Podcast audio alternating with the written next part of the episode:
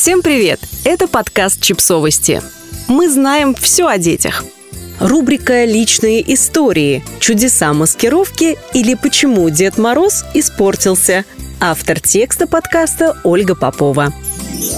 Дед Мороз стоял у входа в булочную и курил. В руках он держал похожую на мочалку бороду. Сквозь дыру в красном бархатном мешке выглядывал одинокий валенок. Посох был переломан пополам. Шел первый день Нового года. Мама вела меня к бабушке. Только забежим за тортиком. Мы подошли ко входу в булочную и остолбенели.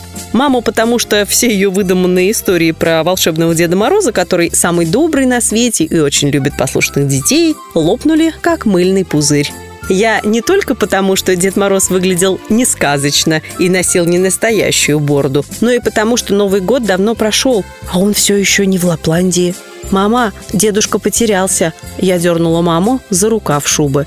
Я всегда ее дергала то за рукав, то за юбку, когда проблема требовала от мамы немедленных действий. Так ему и надо. В сердцах буркнула мама, но тут же проявила находчивость. Видишь, что делает с людьми плохая компания. Даже Дед Мороз не устоял. А был такой хороший дедушка. А что теперь? Весь какой-то помятый, лохматый, грязный, еще и курит. Мама артистично всплеснула руками, чтобы ее речь произвела на меня самое яркое впечатление. Но могла и не стараться. Я был впечатлен. Я знал, что курение – яд, что капля никотина убивает лошадь, что курят только бандиты. Неужели Дед Мороз бандит? Пока мама выбирала торт, я не мог перестать думать, как же теперь встречать Новый год, если Дед Мороз больше не может выполнять свою волшебную роль. Такой наверняка подарки ворует, конфеты съедает, а письма от детей даже не читает, сразу выкидывает. «Бабушка, Дед Мороз испортился». Я вбежал бабушке на квартиру с этой страшной новостью, но бабушка и не думала пугаться. «Да ты что?»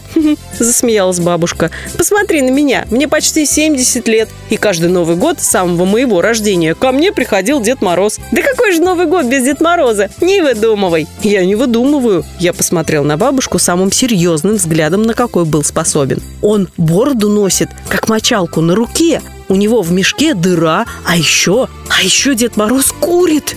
Я насупился и приготовился успокаивать бабушкины рыдания. Точно же сейчас расстроится, а ведь у нее еще и давление. Может, зря я ее так огорчаю маскируется. Бабушка вместо того, чтобы упасть в обморок от шока, решила ошарашить меня. У него, видимо, в городе дела, но какие дела можно делать, если ты Дед Мороз? Придешь на почту, там тебя обнимают, зовут в хоровод, стихи читают. Пойдешь за свет платить. Люди обступают, радуются, шагу ступить не дают. Стоишь в очереди за ногами на холодец, так все просят подарки. За шубу дергают, фотографируют. Вот он и притворяется обычным человеком. Его же можно понять, как считаешь? «Ну, можно», – растерялся я. «Не сомневайся, на будущий год придет к тебе не какой-то мужик с мочалкой, а самый славный и добрый краснощекий Дед Мороз». Бабушка повела меня на кухню пить чай с тортом. А пока она торт нарезала, я смотрел в окно. Кружился снег, горели фонари.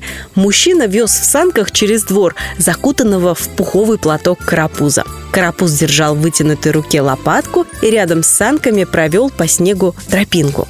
А у дома чистила от снега красные «Жигули» Снегурочка. Я сразу понял, тоже маскируется, тоже поддел полно, тоже ведет себя, как будто она обычная. Кокошник положила на капот, расшитую шубу расстегнула, блестящие варежки бросила рядом в снег. Короче, как новогодняя ночь проходит, для Деда Мороза и Снегурочки наступают очень непростые времена. Подписывайтесь на подкаст, ставьте лайки и оставляйте комментарии.